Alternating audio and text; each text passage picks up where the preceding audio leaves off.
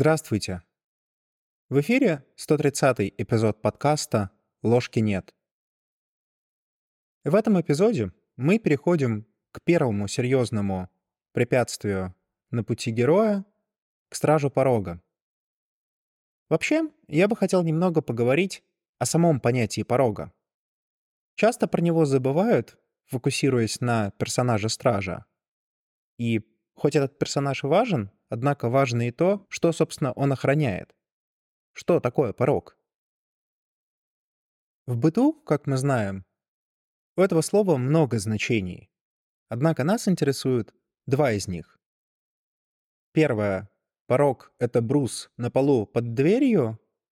И второе — это преддверие чего-то нового, начала.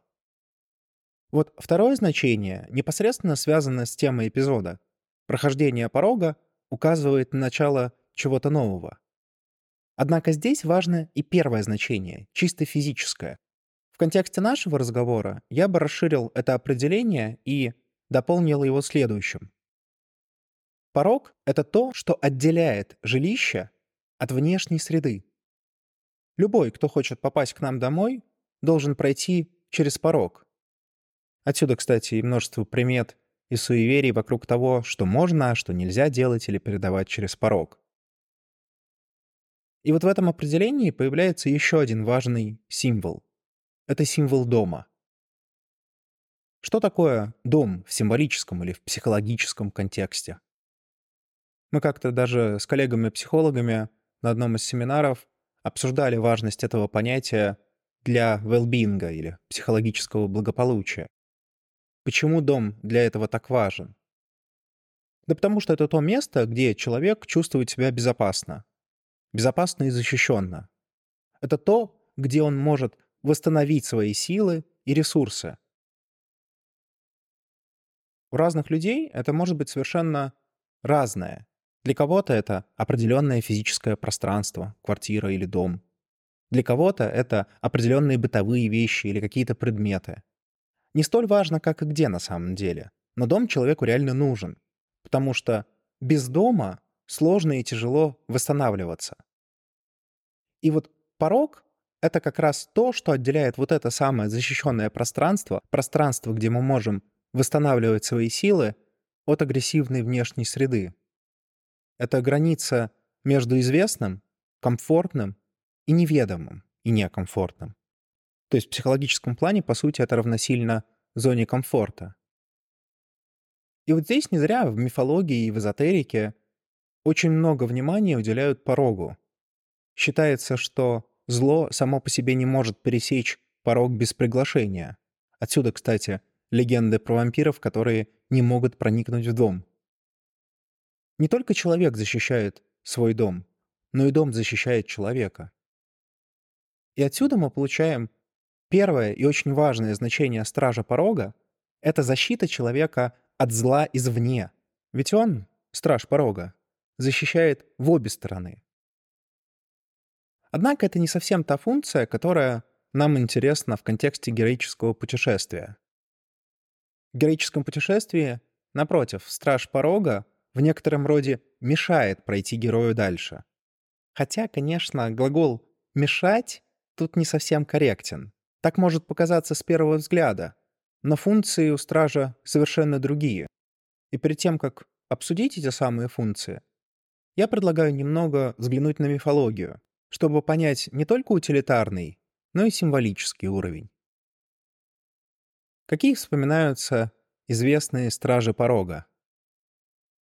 Конечно, самым ярким, в особенности после первой книги о Гарри Поттере, самым ярким персонажем является Цербер, Трехголовая собака, охраняющая царство мертвых от мира живых. Его славянским аналогом, кстати, можно было бы назвать Змея Горыныча, чей статус стража обуславливается его нахождением на Калиновом мосту, который разделяет миры. Кстати, именно в Цербере и Горыныча проявляется и защитная функция. Не только противостоять герою, но и не пускать мертвых в мир живых. Другим персонажем греческой мифологии, выступающим в роли стража порога, является Гермес. В мифах мы часто наблюдаем его функцию психопомпа или проводника, помогающего героям в их странствиях.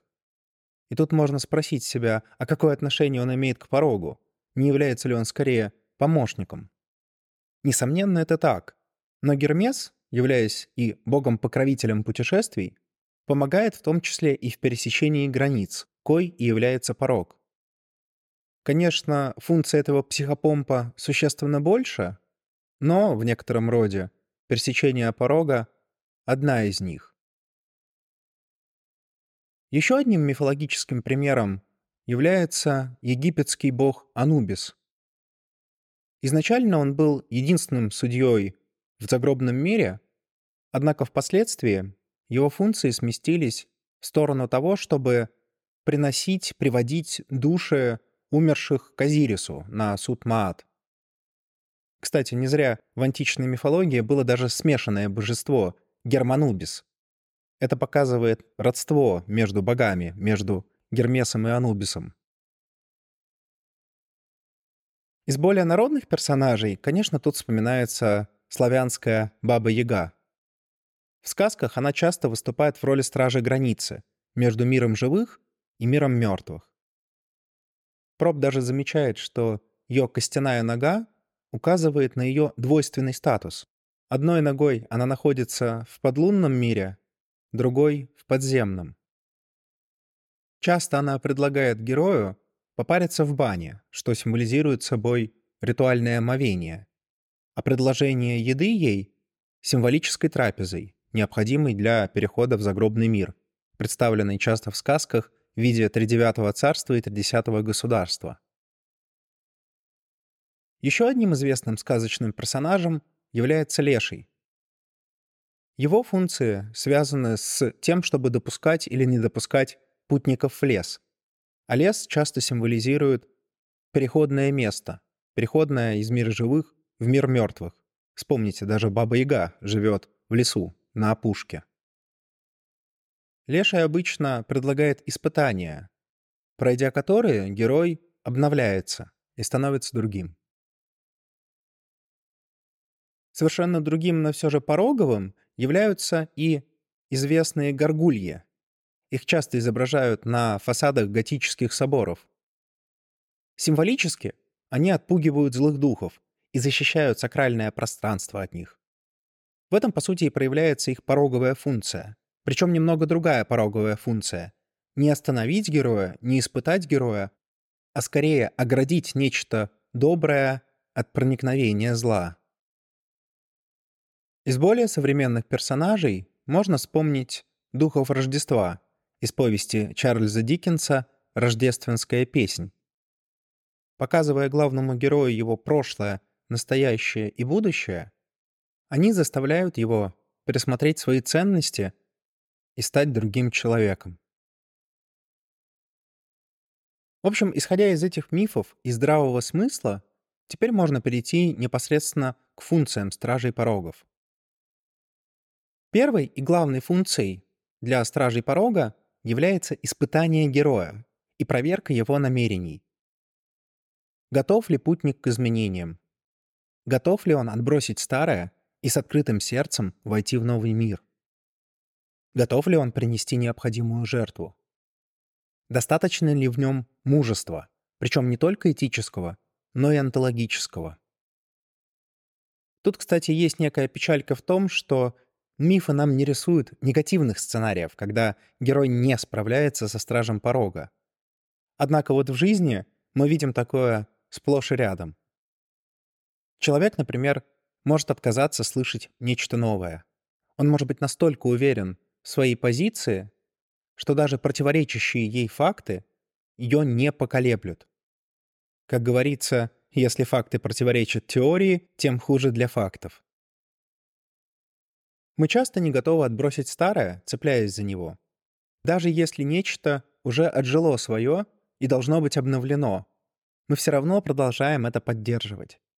И это касается всех сфер жизни, от дурных привычек и ненавистной работы до отживших себя отношений и убеждений. Вот тут очень хороша была бы аналогия с финансовым анализом, в котором есть принцип, который отличает хорошего специалиста от плохого, И принцип этот звучит очень просто. Обрезай убытки коротко. Иными словами, если некоторый инструмент, будь то акция, облигации, ETF или что-то подобное, более не является разумным, то от него нужно просто взять и избавиться, зафиксировав убыток, и не надеясь на то, что в будущем это как-то может измениться. Тот же принцип было бы очень неплохо применить и для жизни. Ну и да, у нас может не быть достаточно мужества, чтобы продолжить путешествие. Одно дело — принять вызов, это больше про намерение и про внутреннее, а другое дело — пройти стража порога, который требует чеканную монету. Второй функцией стража порога является трансформирующая функция. Через прохождение испытания, через выполнение различных квестов, герой, по сути, проходит обряд перехода, в котором страж выполняет инициатическую функцию. Как, например, Баба-Яга, топящая баню и кормящая путников, как Анубис, помогающий их душам в путешествии к Осирису, как духи Рождества, способствующие изменению убеждений протагониста. В реальной жизни это может быть связано с получением нового жизненного опыта и расширением собственных границ. Ведь на самом деле, когда мы познаем нечто, оно ведь меняет нас.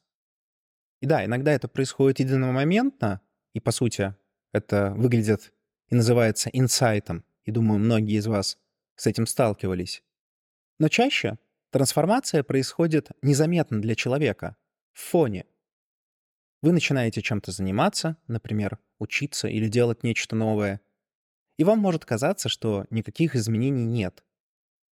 А потом вы встречаетесь с каким-либо человеком, с которым давно не виделись, и этот человек очень сильно удивляется тому, как сильно вы изменились, как будто бы стали другим человеком.